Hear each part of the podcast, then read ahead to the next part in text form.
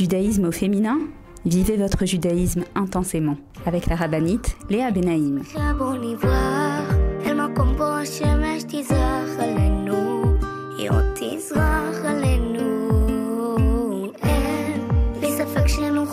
Bonjour à toutes et bienvenue sur Box Radio depuis Jérusalem pour notre émission de judaïsme au féminin. Alors les filles, la deuxième semaine du mois de Hadar que nous entamons cette semaine Baruch Hashem. Donc ça veut dire qu'on doit doubler en joie, ça veut dire que Purim approche à grands pas. Et donc de quoi est-ce que je vais bien pouvoir vous parler cette semaine? Alors d'abord, comme d'habitude, de la paracha. Cette semaine, nous lirons la paracha de Tetsavé. Euh, une paracha très intéressante, une paracha, comme toutes les parachutes d'ailleurs. Euh, cette semaine également, nous lirons ce qu'on appelle le passage euh, de Parashat Zachor. Parashat, Zachor, c'est donc ce passage que nous rajoutons dans la lecture de la Torah à la synagogue le Shabbat, qui décrit comment est-ce que Amalek est venu attaquer les bénis Israël euh, au sortir d'Égypte. Et on va essayer un petit peu de comprendre pourquoi est-ce qu'on doit lire ce passage, qui est Amalek, qu'est-ce qu'il symbolise. Et bien sûr également, on va continuer, comme la semaine dernière, à essayer aussi de se renforcer autour de la joie, autour de la simra, puisque c'est à l'ordre du jour, puisque euh, nos sages nous disent Hadar Marbi Simcha, lorsque nous rentrons dans le mois de Hadar, nous devons augmenter en joie. Donc voilà, on a un programme assez chargé, Bezrat Hashem, et euh, je vous propose de vous mettre en place, de me retrouver juste après la pause, et Bezrat on y va. Je vous attends, à tout de suite Retrouvez tout de suite Judaïsme au féminin avec la rabbinite Léa Benaïm. Avec l'opération Je soutiens un soldat, ToraBox vous permet de soutenir un soldat de Tzahal en situation de précarité physique ou morale, où qu'il se trouve. Nos soldats vivent un stress et un danger quasi quotidien. Mais ceux qui ont le plus besoin de nous, ce sont les jeunes soldats venus de l'étranger et qui se sont portés volontaires pour défendre notre terre. Souvent en situation de précarité et livrés à eux-mêmes, ils ont besoin de notre soutien. Grâce aux bons d'achat fournis par ToraBox et aux visites que nous effectuons chaque semaine au sein des bases, nos soldats francophones peuvent s'acheter à manger, de quoi se vêtir et se déplacer. Rendez-vous sur tora-box.com slash je soutiens un soldat. Je soutiens un soldat, c'est le meilleur moyen de soutenir les soldats d'Israël. Avec masser.com, calculez le montant de votre masser en quelques clics. Grâce au site masser.com développé par ToraBox, calculez le montant de votre masser chaque mois de manière simple, précise et conformément à la halakha. Masser.com, un autre site exclusif made in ToraBox.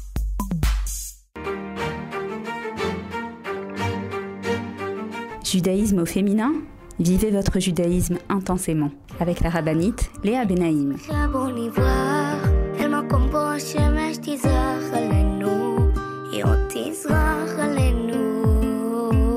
Et nous voilà les filles donc pour notre émission de judaïsme au féminin sur Torah Box Radio. Comme je vous l'ai dit, on a pas mal de choses à se dire aujourd'hui. Euh, d'abord la paracha de Tetsavé. Cette paracha qui est donc la huitième paracha du Sefer de Shmot, du deuxième livre de la Torah.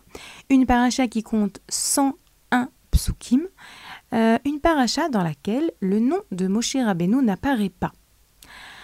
Et puisqu'il n'y a jamais d'hasard chez nous, comme par hasard, entre guillemets, la paracha dans laquelle le nom de Moshe Rabbeinu n'apparaît pas est la paracha dans laquelle nous fêtons la Iloula de Moshe Rabbeinu.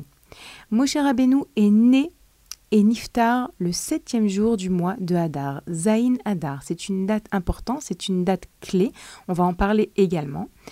Et Dafka, précisément cette semaine où nous fêtons sa Iloula, nous voyons que cette paracha de Tetsavé est la première paracha depuis la naissance de Moshe Rabbeinu où le nom de Moshe n'apparaît pas dans la paracha. Oui, parce que depuis que Moshe Rabbeinu est né et jusqu'à la fin de la Torah, on verra tout le temps son nom dans toutes les parachiotes. Juste cette semaine, non. Et vous savez certainement pourquoi, mais c'est important de le rappeler. Parce que lorsque les Israël ont fauté la faute du veau d'or, Akadosh Baruch voulait exterminer le, peuple d'Israël. Moshe Rabbeinu, et on va beaucoup essayer de se pencher aujourd'hui sur cette notion de, du tzaddik, puisque Moshe Rabbeinu c'est le tzaddik par excellence, Moshe Rabbeinu a pris la défense d'Ibn Israël. Moshe Rabbeinu, je l'appelle l'amoureux d'Ebné Israël. C'est celui qui, depuis déjà, lorsqu'il était jeune, dans le palais de Paro, et qui voyait les Israël esclaves, il venait et il les aidait, il ne supportait pas les voir souffrir. Il venait et il les aidait alors que lui, il n'était pas esclave, puisque premièrement, il faisait partie de la tribu de Lévi. Je vous rappelle que la tribu de Lévi en Égypte n'était pas esclave. Et également, il, était, avait été adopté par Paro, donc c'est sûr qu'il n'avait rien, euh, rien à faire dans les, euh, les régions des, des, des, esclaves, mais il allait et il les aidait. Moshe Rabbeinu, il aime les Juifs. Moshe Rabbeinu, il a été choisi par Hachem pour être celui qui va sortir le peuple juif d'Égypte. Et vous allez, vous savez, on peut toujours se poser une question, mais pourquoi est-ce que Dieu n'a pas sorti lui-même uniquement les Juifs d'Égypte? Pourquoi est-ce que il a envoyé un messager, un envoyé? Pourquoi? Eh bien, c'est la même raison pour laquelle nous attendons le Mashiach. Et avec la venue du Mashiach Bezrat Hashem, nous découvrirons Hachem. Hachem se dévoilera. Mais Hachem, il a choisi de gérer ce monde à travers des envoyés, des messagers qu'il appelle qu'on appelle des tzadikim, et qui sont là pour nous aider à nous connecter à Hachem, qui sont là pour nous aider à nous coller en Hachem. Donc cette notion de tzadik est très importante parce que c'est vrai que parfois euh, certaines femmes me posent la question lorsque j'organise des pèlerinages, si c'est à Ouman ou, ou si c'est ailleurs, à Méron. Euh, mais pourquoi ne pas se suffire de prier au cotel Pourquoi ne pas se suffire euh, de servir Hachem? Bien sûr, on sert Hachem, bien sûr, on parle à Hachem. Bien sûr, la tfila, c'est le dialogue entre, oui, le dialogue, pas le monologue, le dialogue entre le juif et Hachem. Mais il y a également cette notion de tzaddik que le Harizal lui-même euh, nous dévoile et qui a été beaucoup repris par la chassidoute, toutes les chassidouillottes, qu'Akadosh Baruch a décidé que pour pouvoir arriver à lui, à savoir que Hachem est infini, et pour pouvoir arriver à se coller en Hachem, cela doit passer par un intermédiaire. Cet intermédiaire qui ne veut que nous aider à arriver à Hachem. Il n'est là que pour nous aider. Et ça, c'est le rôle de Moshe Rabbeinu, le rôle de tous les tzadikim. Alors Moshe Rabbeinu, lorsque le peuple juif a fauté la faute du veau d'or, a pris la défense du peuple juif. Et il a dit à Hachem, Hachem, ne touche pas à un seul ongle d'Ebné Israël. Je suis prêt à ce que tu m'effaces de ton livre, que tu m'effaces de ta Torah, mais que tu ne fasses aucun mal et que tu n'extermines pas l'Ebné Israël. Alors, bien sûr, Akadosh Baruch va finir par pardonner au Israël. Il va finir par accepter le plaidoyer de Moshe Rabbeinu et leur tchouva. Il va leur pardonner. Mais on dit que lorsqu'un tzaddik dit quelque chose, même si c'est à condition, même si c'est pas du sûr, ça a un impact. Moshe Rabbeinu a dit Efface-moi de ton livre, mais ne fais pas du mal au Bné Israël. Akadosh Baruch ne fera pas du mal au Bné Israël, hum, acceptera la Hachem ne fait jamais de mal au Israël. Même lorsque on traverse des moments difficiles, même, lorsqu'il y a cette notion de punition, ce n'est pas du mal, ce n'est que du bien, c'est que pour nous ramener vers lui, que pour nous montrer la voie euh, vers la vérité. Mais en tout cas, puisque Moshe Rabbeinu a prononcer cette phrase, alors il y aura donc cette paracha dans la Torah, la paracha de Tetsavé, dans laquelle son nom n'apparaîtra pas. Mais comme je vous l'ai dit, Moshe Rabbeinu étant l'homme le plus humble de tous les temps, même lorsque son nom n'apparaît pas, on sait que cette paracha, elle est justement lue la semaine où nous fêtons cette date, comme je l'ai dit, du Zayn Hadar, septième jour du mois de Hadar, qui est la date de la naissance et de la disparition de Moshe Rabbeinu. Vous savez, on approche de Pourri, mais c'est intéressant de voir que lorsque Aman a voulu euh, exterminer les Israël, il a fait un tirage au sort, et lorsqu'il est tombé sur le mois de Hadar, il était très content puisqu'il s'est dit, c'est super, ce mois de Hadar n'a pas de fête, puisque jusqu'à Purim, il n'y avait pas de fête au mois de Hadar. Et en plus, c'est le mois où Moshe Rabbeinu, leur guide spirituel, leur tzaddik, euh, va disparaître, disparu au passé. Et, donc, euh, Aman a cru que c'était un bon mois pour lui. Et en réalité, il a eu tout faux. Parce que ce jour du Zayn Adar, c'est pas uniquement, donc on l'a dit, le jour de la disparition de Moshe Rabbeinu, mais c'est également le jour de sa naissance. Et le jour de sa naissance, cette euh, force, la force de ce tzaddik qui naît et qui va éclairer le monde, eh ben, ça va éclairer tout ce mois de Hadar. Et comme je l'ai dit la semaine dernière, ce mois de Hadar, c'est un mois avec une grande bracha. C'est un mois euh, avec un grand potentiel, un potentiel de de voir de la bracha, comme on l'a dit, si quelqu'un a un procès à, fixer, on lui recommande de le fixer dans le mois de Hadar. C'est un mois de joie, c'est un mois de bracha. C'est un mois où on dit que le signe astrologique euh, est le poisson, le poisson dont le Ainara n'a pas d'œil sur lui. Donc c'est vrai que c'est un mois fort et c'est un mois fort aussi parce que Moshe Rabbeinu est né dans ce mois. Donc c'est une semaine qui a une force particulière, cette semaine qui précède la semaine de Purim et qui nous donne le ton déjà avec euh, cette date du Zayin Adar. Il y a deux points intéressants que le Sefer ce livre qui relate un petit peu tout ce qui se passe dans toute l'année juive, du Rav Kitov, il nous dit que cette date du Zayin Adar, c'est une invitation à nous travailler sur deux points. Quels points Il nous dit, premièrement, la notion de Tzipia Lishua. Tzipia Lishua, traduction, la tente de la délivrance. le Rav Kitov, dans son livre Sefer HaTodah, nous dit que la naissance de Moshe Rabbeinu, c'était l'expression même de la tente de la délivrance d'Ebné Israël, de Myriam. Je vous rappelle que Amram et Yocheved, les parents de Moshe Rabbeinu, s'étaient séparés après le décret de Paro de jeter au Nil tous les mâles. Euh, Amram, qui était à l'époque donc le tzaddik en Égypte, avait décidé de divorcer de sa femme parce qu'il se disait on va mettre des enfants au monde et qu'est-ce qui va se passer? Ils vont être jetés dans le Nil. Et Myriam, encore petite fille, cette prophétesse, cette Névia qui vient et qui dit à son père Papa, tu es plus cruel que Paro.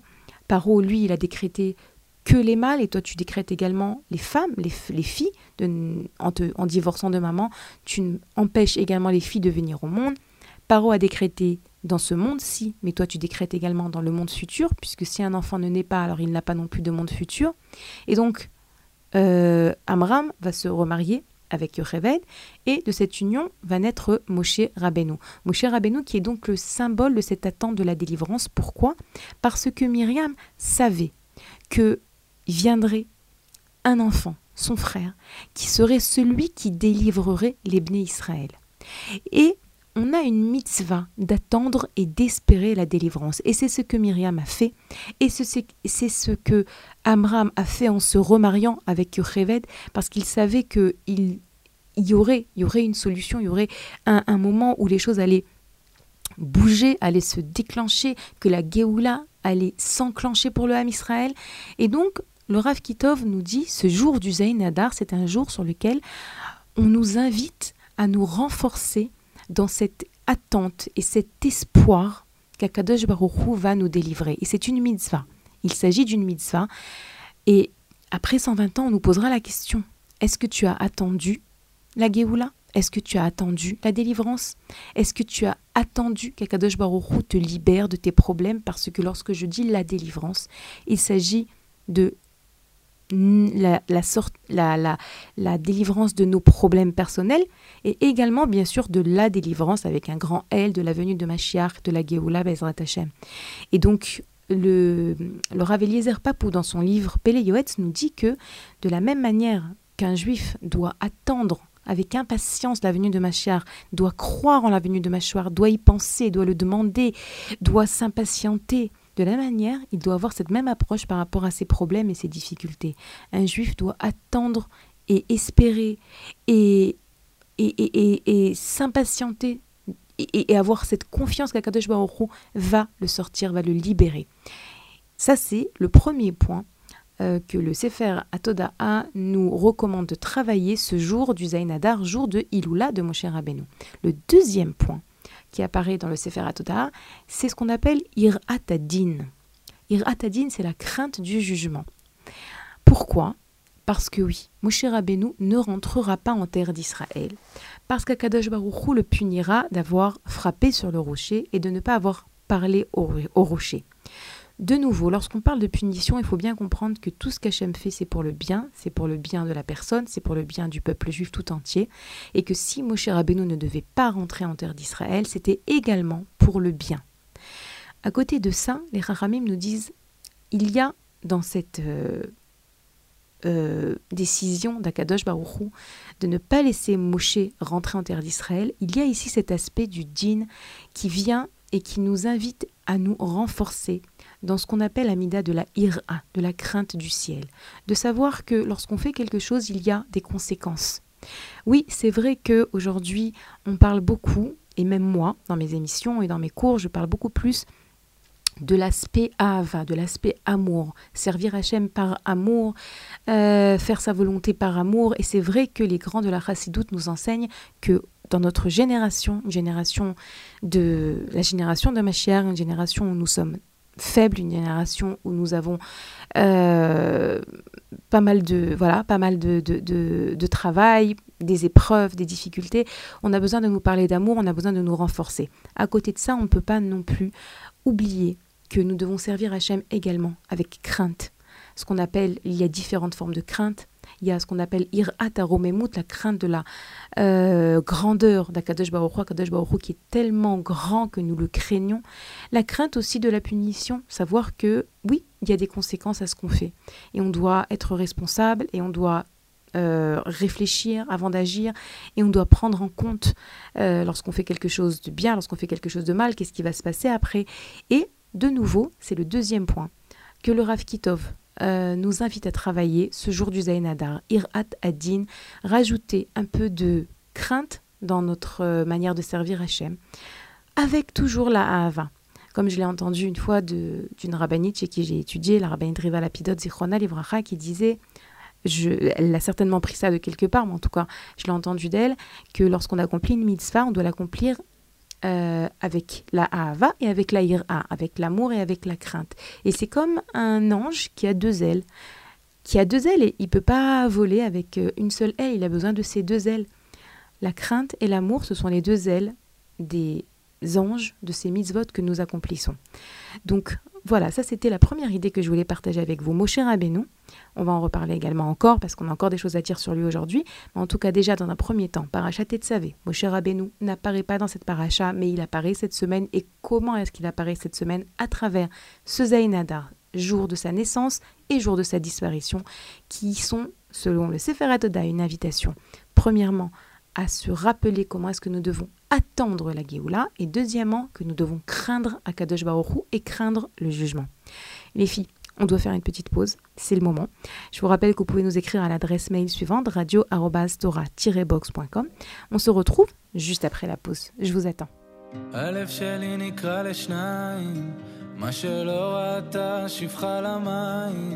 כמו סופה מן הים עולם, כמו תופעה של מרים פועם, ואין תרופה בעולם. הלב שלי מרים ידיים, כבר מועד לא עומד על הרגליים, שבר כלי שאין בו כבר מה, והשמיים הם לי חומה, חבור בתוך הים ביבשה. ורק אתה יכול להפוך מספדי למחול, לזכך את החול, לרכך בי הכל. ורק אתה מבין איך לגשת ללב שלי, משכך כל כאב שבי,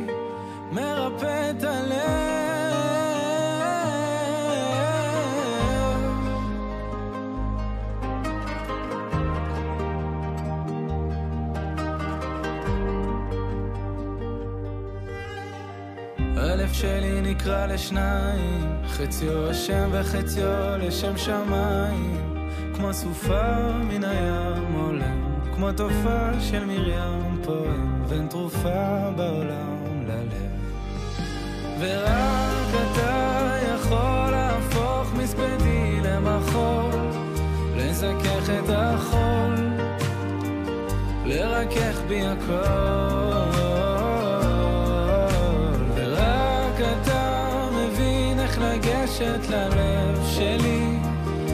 deixa que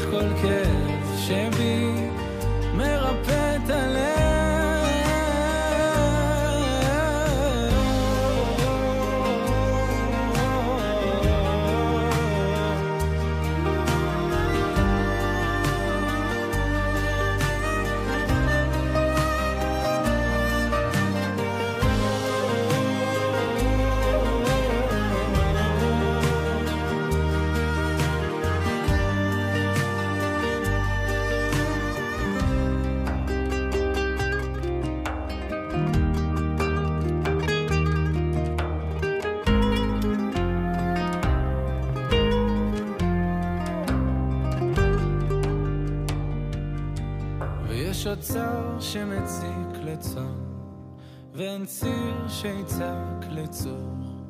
רק אני מול ים שלם ולב שבור. ורק אתה יכול להפוך מספדי למחול, לזכך את החול, לרכך בי הכל.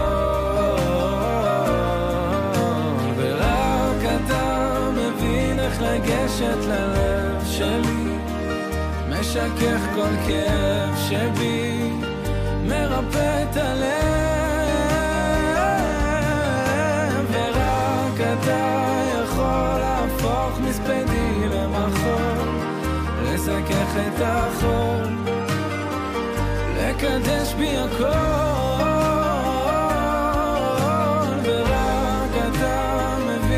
לגשת ללב שלי, משכך כל כאב שבי, מרפא את הלב.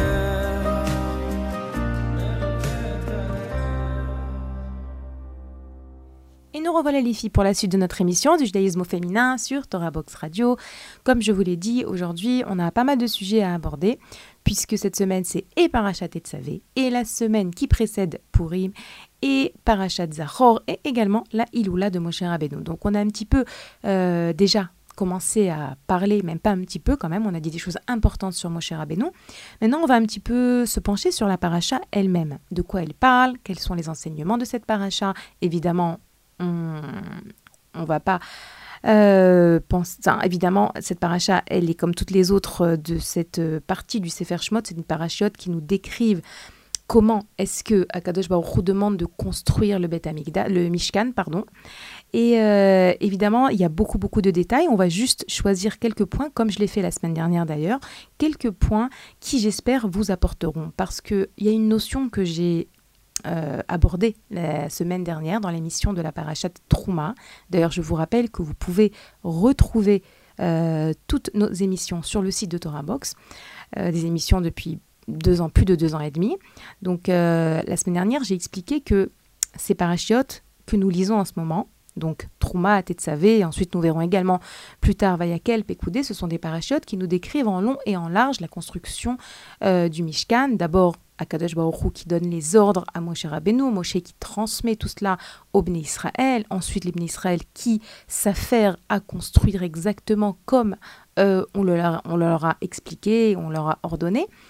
Et on a l'impression que c'est un petit peu redondant parfois ou un petit peu technique, mais pas du tout. Il faut savoir qu'il n'y a pas une lettre dans la Torah qui est écrite en plus. Euh, que toutes ces notions, elles nous parlent, elles nous concernent. J'ai assez abordé cette idée la semaine dernière, mais je tiens quand même à le rappeler parce que oui, même dans cette paracha de Tetsavé, dans laquelle nous allons commencer par l'ordre de construire euh, la menorah. Ensuite, euh, on va détailler le service du Cohen avec euh, les habits du Cohen, etc. Il faut savoir que dans tout ça, il y a des messages pour nous, pour chacun d'entre nous. Et ça, c'est quelque chose que j'ai l'habitude de dire et que je répète et que je répéterai encore et encore parce que je ne sais pas qui c'est qui a déjà entendu. Donc pour moi, c'est important de vous rappeler que la Torah est intemporelle, que tout ce que nous étudions, que tout ce que nous lisons, que tout ce qui est écrit dans la Torah, ça nous interpelle. C'est Hachem qui s'adresse à nous tous et à nous toutes, à chacune d'entre nous individuellement. Et là, je vais quand même vous lire un petit peu pour se mettre dans le bain de cette paracha de Tetzavé, euh, les, les premiers versets. Et c'est écrit comme ça, d'abord en hébreu et ensuite en français. Vata et Israël veikru elecha shemen zait zar katit ner tamid. Et toi, tu ordonneras aux fils d'Israël qu'ils prennent vers toi une huile pure d'olive concassée pour le luminaire, pour faire monter une lumière perpétuelle. Alors rien que sur cela, euh, il y a énormément de, belles choses qui ont été écrites. Il faut savoir que euh, l'olive, c'est quelque chose qui est amer. Mais lorsqu'on la concasse, lorsqu'on l'écrase, alors de ça sort de l'huile, de l'huile qui est capable d'éclairer. Et les Chachamim nous disent que c'est comme ça. C'est comme ça le peuple juif. Le peuple juif est comparé à cette fameuse olive qui parfois a besoin d'être concassée, a besoin de traverser des moments difficiles pour sortir, pour que sorte de lui cette lumière. Que c'est ça en vérité, parfois c'est les épreuves, parfois c'est les difficultés, parfois c'est les doutes, parfois c'est justement ce fameux exil qui est tellement long qui va faire sortir de nous le meilleur de nous-mêmes, comme cette olive qui justement, plus on la presse et plus elle va sortir le meilleur d'elle-même, cette huile d'olive qui va être utilisée pour pouvoir allumer la menorah, cette fameuse menorah qui va éclairer, mais qui va éclairer tout le monde. Hachem, il n'a pas besoin de cette lumière. Cette lumière, c'est la lumière d'Hachem elle-même qui éclaire tout le monde.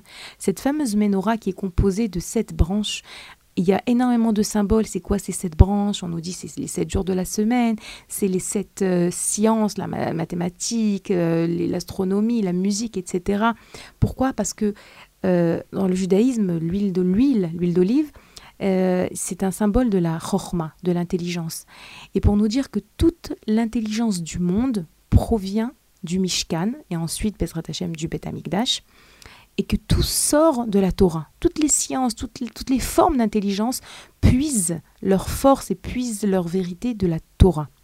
Et donc, ce premier pasouk, ce premier verset de la paracha, déjà, on comprend combien est-ce qu'il y a de messages pour nous. Oui, parfois, on doit passer par des moments difficiles, on doit avoir l'impression qu'on est concassé, comme ça, vraiment, qu'on est écrasé, qu'on est perdu.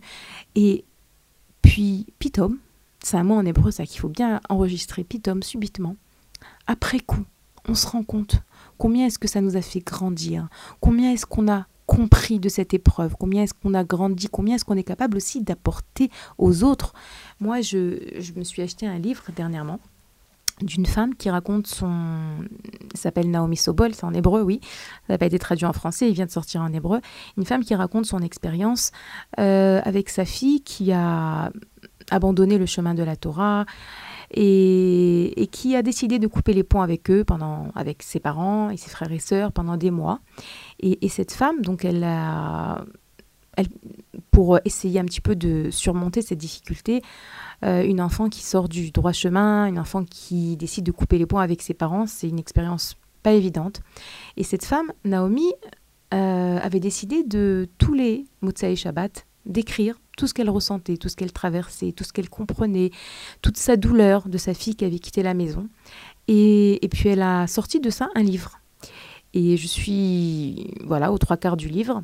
Et je me rends compte combien est-ce que ce livre, il va aider des gens qui traversent aussi des périodes difficiles avec leurs enfants. Et je me dis en vérité, voilà, cette, cette histoire de cette femme, et en vérité, c'est pas que cette histoire de cette femme, c'est notre histoire à toutes, euh, nous prouve combien est-ce que les moments difficiles, alors c'est vrai que lorsqu'on est à l'intérieur de l'épreuve, on a beaucoup de mal à prendre du recul, on a beaucoup de mal à hum, relativiser. On ne voit pas le bout du tunnel parfois.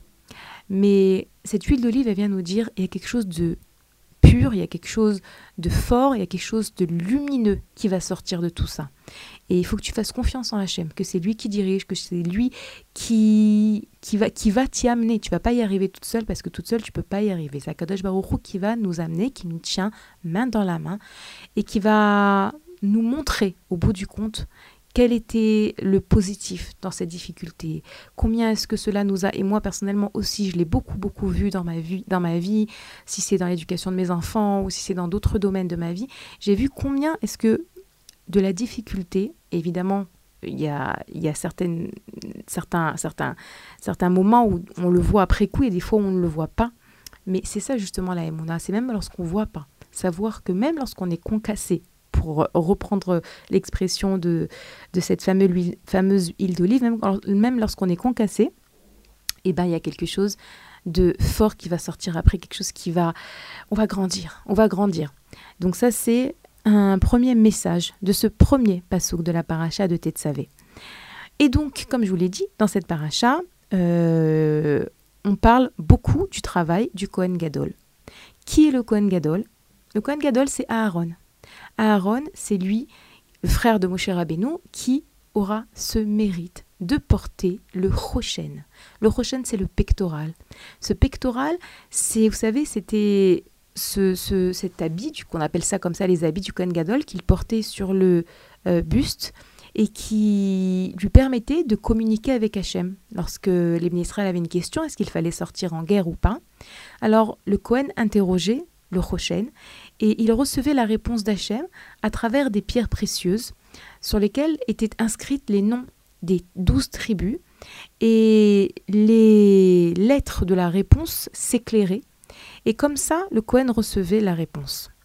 Et c'est une très belle histoire, cette histoire de comment est-ce que Aaron a mérité de recevoir ce Rochen, cette possibilité de communiquer avec Akadosh Baruch Et Bichlal, ce personnage de Aaron, qui a mérité d'être le Kohen également, puisqu'on a parlé tout à l'heure de Moshe Rabbeinu, le Tzadik, il y a également ici, dans notre paracha, la place du Kohen, le Kohen Gadol, celui qui aura ce mérite, ce, cette... Euh, euh, ce travail, ce devoir d'être celui qui va euh, permettre à Yom Kippour de purifier, de nettoyer, de faire pardonner et expier les fautes des Israël.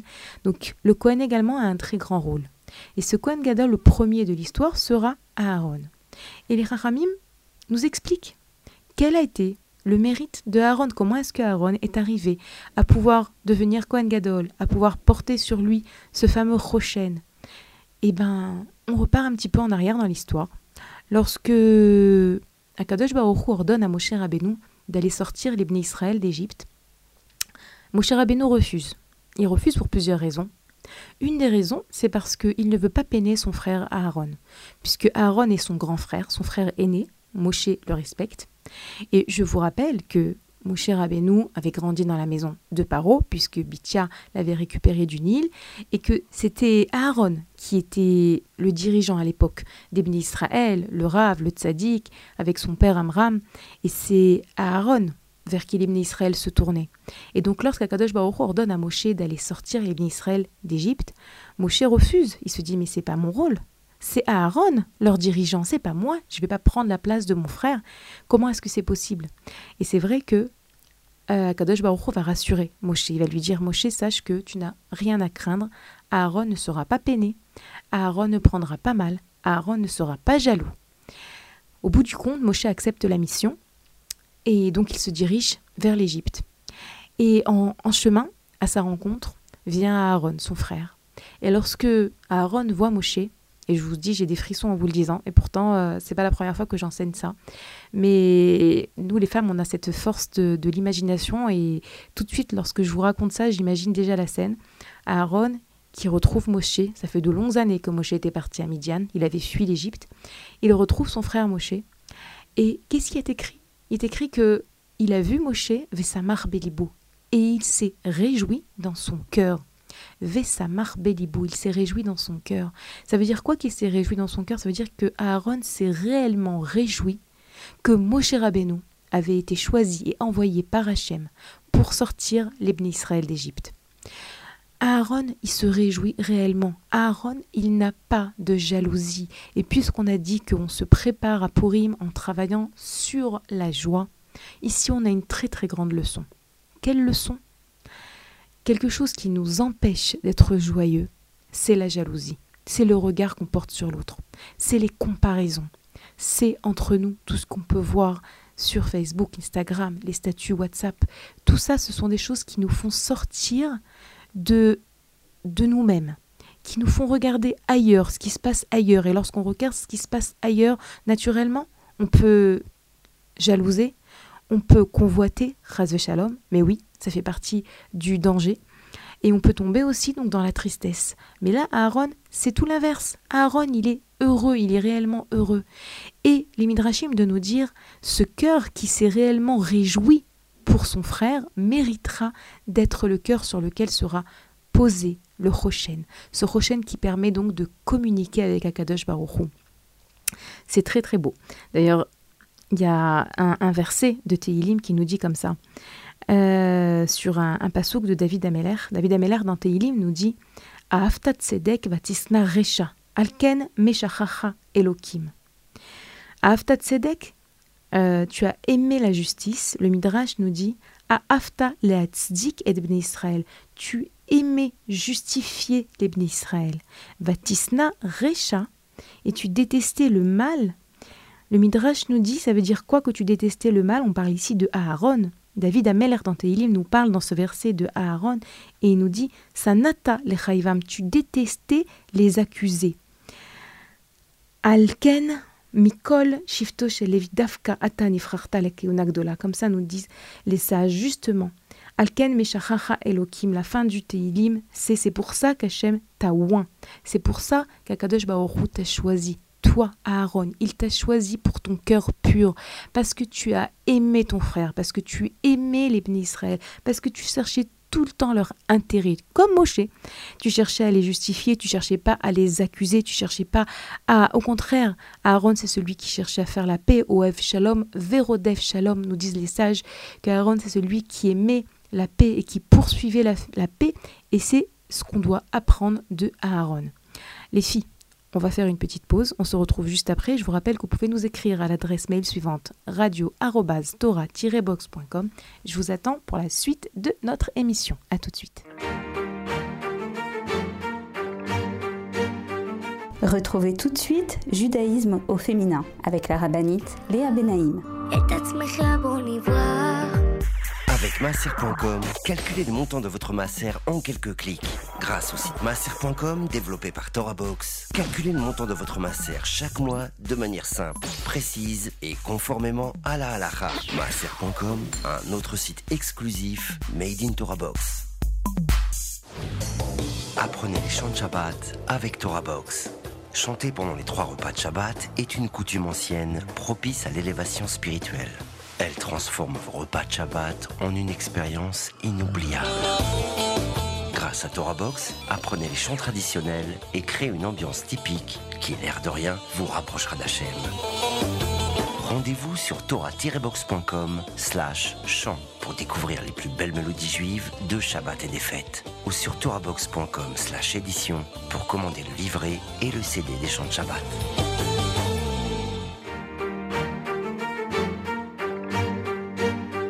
Judaïsme au féminin Vivez votre judaïsme intensément avec la rabbinite Léa Benaïm.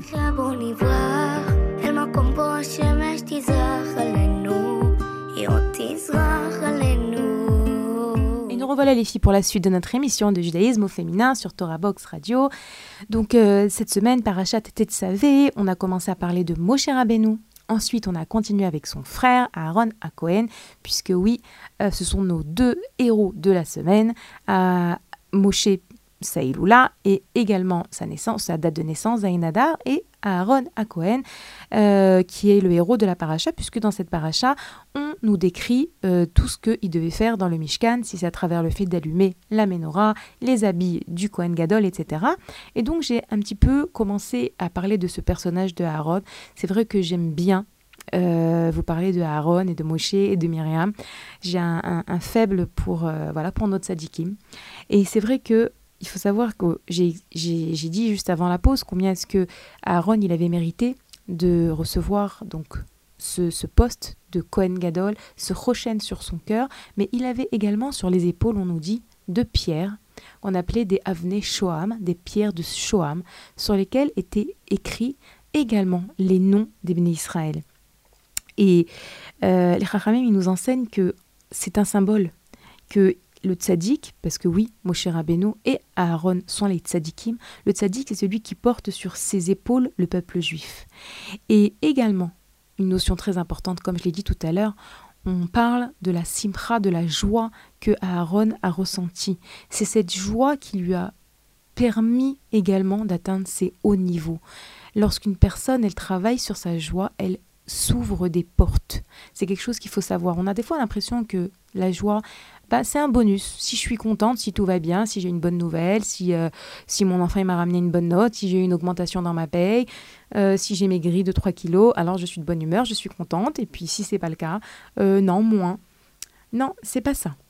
La joie, c'est un indispensable. Le travail sur la joie, c'est indispensable.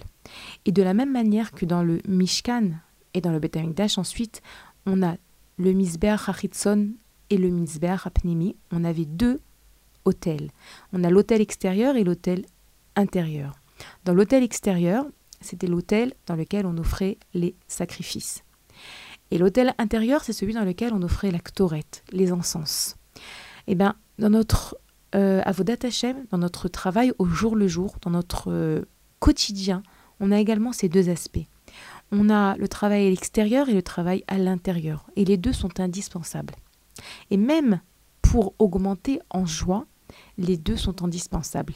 Les deux mettent l'accent également sur le travail extérieur.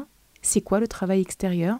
Oui, il y a parfois des fois, il y a parfois des fois, oui, je fais des petites redondances, il y a des fois où euh, pour pouvoir être joyeux, eh ben, il faut mettre de la musique. Il faut rigoler, il faut faire un truc sympa, il faut s'acheter une nouvelle tenue. On voit dans cette paracha beaucoup, beaucoup apparaître la notion des habits. Le Kohen Gadol, les habits, combien d'habits il avait, combien il devait être fait, comment est-ce qu'il devait être beau. Oui, parce que l'habit, c'est important. Et l'habit, c'est l'apparence extérieure. L'apparence extérieure, c'est important. Parfois, lorsqu'on veut retrouver en nous une simra qu'on a peut-être perdue, une joie qu'on a perdue, alors oui, s'habiller, se maquiller, se parfumer, tout ça dans les règles de la tsniout, bien sûr. Euh, faire attention à soi ou aller s'acheter. Il faut savoir aussi que euh, le renouveau également aide à augmenter en joie. S'acheter quelque chose, ça peut être une tenue, ça peut être même un stylo, ça peut être un livre, ça peut être aller se prendre une glace. Mais ça, tout ça, ce sont des choses extérieures qui nous aident à retrouver la joie. Et il y a également le travail, le travail intérieur. Le travail intérieur, c'est un travail autour de la pensée, lorsqu'on écoute un cours sur la joie, lorsqu'on se renforce dans la émouna, lorsqu'on étudie un texte sur le bitachon. Tout ça, c'est ce qu'on appelle le travail de l'intérieur. Il y a également un conseil qui est ramené par Rabbi Nachman, qui est un conseil que qu'on voit David Ameller dans Teilim et Shlomo Ameller également qui utilisent ce conseil, c'est quoi? C'est le conseil de parler à son cœur. Parler à son cœur. vous avez dit, c'est bizarre. Ça veut dire quoi parler à son cœur? Oui, David Ameller parlait à son cœur. Shlomo Ameller parlait à son cœur. On dit que le cœur, Shlomo Ameller nous dit Mikol Mishpar Netzor Lipra Kimimeno Totsotraim. Préserve ton cœur de tout parce que tout dépend de lui. Tous les résultats dépendent de ton cœur. Rabbi Nachman nous enseigne que le cœur, c'est l'origine de tout ce qui se passe à l'intérieur de notre cœur va influer sur notre vie, sur notre réalité, sur ce qui nous arrive dans la vie. Et que si on veut se préserver, si on veut se préserver, si on veut voir des yeshuot, si on veut voir des belles choses dans notre vie, alors s'imaginer tout ça dans notre tête et dans notre cœur, remplir notre cœur d'images positives. Oui, notre cœur, bien sûr, notre esprit également, mais notre cœur également. Parler à notre cœur, oui, Rabbi Nachman enseigne beaucoup cette notion de parler à ses membres et de parler également à son cœur. Dire à notre cœur, mon cœur, je veux que tu respires la joie, je veux que tu vives l'amour d'Hachem, je veux que tu sois confiant, complètement confiant. Oui, c'est un conseil que je vous recommande, qui est ramené par Rabbi Nachman et qui fait partie également de ses conseils euh, pour retrouver la joie. Et également, ce qu'on voit dans la paracha, ce fameux, pas dans cette paracha, mais autour de Aaron à Cohen, lorsqu'il a vu son frère euh, Moshe, qu'est-ce qui avait été écrit? Vesamar Belibou. Il s'est réjoui en son cœur. Donc il y a le travail extérieur, il y a le travail intérieur à l'intérieur de notre cœur, à l'intérieur de notre personne, à l'intérieur de nos pensées, puisque je vous rappelle que le mot Besimcha dans la joie en hébreu euh, contient les mêmes lettres que le mot marshava qui veut dire penser, on arrive à atteindre la joie grâce à des pensées, euh, un travail au niveau de la pensée, la pensée positive, etc. Donc voilà, ça c'était quand même des idées qui me tenaient beaucoup à cœur de partager avec vous cette semaine tant par rapport à la paracha de Tetsavé, tant par rapport au mois de Hadar, sur lequel on demande de travailler la joie, tant par rapport à Purim qui approche. Oui, et Moshe et Aaron qui symbolisent donc les tzadikim. Et on va voir que, comme je vous l'ai dit, cette semaine, il y a autre chose, un autre point important euh, qu'il est important de préciser, la paracha de Zachor. Donc c'est quoi paracha de Zachor? Dans la Torah, on nous raconte, pas tout de suite, mais dans quelques parachiotes, nous allons voir que les Bnei Israël, avant de recevoir la Torah, vont être attaqués par Amalek. Amalek va s'en prendre à ces Juifs qui étaient, on va dire, sortis. Vous savez que les Israël étaient protégés dans le désert par la nuée, les nuées de gloire. Et certains des étaient en dehors des nuées de gloire, des qui étaient tombés bas, qui s'étaient éloignés. Et Amalek va les agresser en chemin. Et normalement, on lit ça dans quelques semaines, bientôt. On va le lire dans les parachutes, on voit cette attaque. Mais ce Shabbat, les Rachamim nous ont demandé de d'accomplir cette semaine, ce Shabbat, cette mitzvah, qui est une mitzvah midéoraita, de se souvenir de ce qu'Amalek nous a fait à travers le fait de lire ce texte au moment de la lecture de la Torah à la synagogue. À savoir que les femmes ne sont pas tenues euh, d'accomplir les mitzvot qui sont liées au temps. Il s'agit d'une mitzvah qui est liée au temps, donc ce n'est pas obligatoire, mais c'est vrai que les femmes ont l'habitude d'écouter la paracha de Zachor. Donc évidemment, chacune, elle demandera. Mais normalement, si elles peuvent, c'est bien. Si elles ont pu, c'est bien. Si elles n'ont pas pu, ce n'est pas obligatoire. Euh, cette mitzvah, c'est une mitzvah qui, qui, est extrêmement importante et qui, et qui symbolise notre lutte contre le mal. Je m'explique. Mais qui est Amalek? Amalek, c'est le petit-fils de Esav. C'est le fils de Eliphaz et Timna. Qui sont Eliphaz et Timna? Je vous rappelle que Eliphaz, c'est le fils de Esav. Mais Eliphaz, il est né lorsque Yitzhak, le papa de Esav, était encore en vie. Et donc Eliphaz avait, eu la Brit Mila à huit jours, puisque Yitzhak était en vie. Il avait été responsable donc de son, il était responsable de, de son petit-fils Eliphaz. Il avait fait la Brit Mila à huit jours. Et donc Eliphaz était le fils de Esav, mais il avait en lui quelque chose quand même euh, de différent de son père. D'ailleurs, lorsque Esav va demander à son fils Eliphaz d'aller attraper et de tuer Yaakov en chemin pour se venger euh, de Yaakov qui lui avait pris les brachot, si vous vous souvenez, eh bien Eliphaz ne le fera pas. Par contre, Eliphaz aura un enfant qui s'appellera Amalek. Et ce Amalek, donc petit-fils de Esav, lui, il n'aura pas de Brit Mila, puisque lui, il, naîtra déjà lorsque Yitzhak sera, ne sera plus de ce monde. Et donc, Esav ne fera pas la Brit Mila à son petit-fils Amalek. Amalek va grandir sur les genoux de Esav. Comme ça, les Midrashim nous racontent. Et Amalek, il va grandir dans la haine de Yaakov. Esav, il va éduquer son petit-fils Amalek en lui disant Amalek, sache que j'ai pas pu me venger de Yaakov. Yaakov m'a pris les brachot, je le déteste pour cela. Mais j'ai pas encore pu me venger. Je te demande que toi tu me venges. Dès que tu verras une occasion de me venger, de lui faire du mal, alors tu seras mon envoyé, tu seras mon messager. Amalek va vivre très longtemps. Oui, les Bnei Israël vont descendre en Égypte, ils vont être esclaves, ils vont arriver dans le désert, il y a beaucoup d'années qui passent. Mais Amalek est toujours là, sur le qui-vive. Lorsqu'il les a vus arriver en Égypte, il était content. Il s'est dit, ça y est, mon grand-père a été vengé, ils sont esclaves, personne ne pourra jamais les sortir d'Égypte. Lorsqu'ils sont sortis d'Égypte, Amalek a attendu, attendu, les a attendus au tournant. À peine les Bnei Israël se sont un petit peu, un petit peu refroidis. À peine ils sont un petit peu tombés au niveau spirituel, ils se sont éloignés, ils sont sortis de la nuée de gloire. Les Israël également ont traversé un moment où ils doutaient d'Hachem. Ils doutaient est-ce qu'Hachem nous aime ou pas? Est-ce qu'Hachem est parmi nous ou pas? Comme ça, ils ont dit dans le désert. Lorsque les Israël ont sombré un tout petit peu, Amalek était là pour les attaquer. Et qu'est-ce que nous dit le passo qui nous dit Amalek est venu lorsque tu, tu étais dans le désert et tu as l'obligation de te souvenir, de te souvenir de ce qu'il t'a fait. C'est une mitzvah. Nous avons l'obligation de nous souvenir de ce que Amalek nous a fait, de ne pas l'oublier. Pourquoi? Parce que Amalek, c'est celui qui représente euh, celui qui ne veut pas voir Hachem, celui qui est anti-Emouna. C'est écrit dans le texte Amalek, Asher Karra qui t'a refroidi en chemin. Il t'a refroidi en chemin. Ça veut dire quoi qui t'a refroidi en chemin? Ça veut dire que Amalek, c'est celui qui te refroidit dans ta Avodat Hashem. Amalek, c'est celui qui ne peut pas supporter de te voir croire en l'amour d'Hachem. Parce qu'en fait, c'est ça la haine de Esav.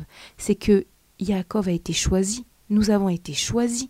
Amalek n'a pas été choisi et Amalek ne supporte pas ça. Et donc Amalek, c'est celui également qui est à l'intérieur de nous. Parce que souvent, je vous ramène que je vous rapporte cette idée que lorsqu'on parle du mal dans la Torah, lorsqu'on parle de Paro, lorsqu'on parle à Hanouka de, des Grecs, et ici lorsqu'on parle de Amalek et lorsqu'on va parler à Purim de Haman, évidemment, évidemment, ce sont également des forces qui sont à l'intérieur de nous. Des forces négatives, des forces du mal contre lesquelles nous devons lutter. Nous devons lutter contre toutes les voies de Amalek. Amalek, c'est également la gematria de Safek, le doute, ce doute qui nous empêche d'être joyeux, qui nous empêche de faire confiance en Hachem. Donc cette semaine, on a une mitzvah, la mitzvah de lutter à travers le fait de se souvenir de ce qu'Amalek nous a fait en chemin au sortir d'Égypte. Nous souvenons de cette guerre, une guerre que uniquement Machiar vaincra, de se souvenir de ce mal qui nous empêche de faire confiance en Hachem.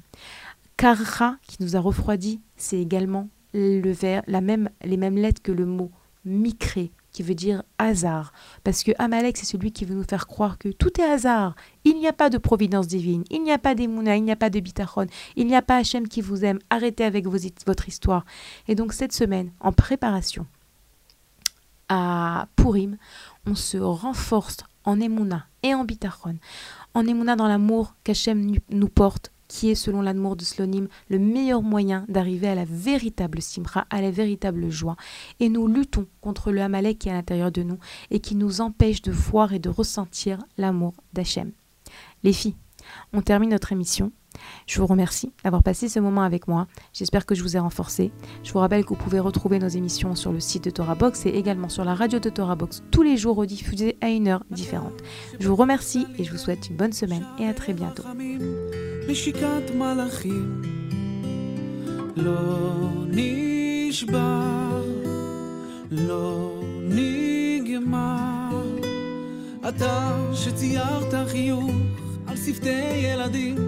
על תפילות אנשים באורך יש חיים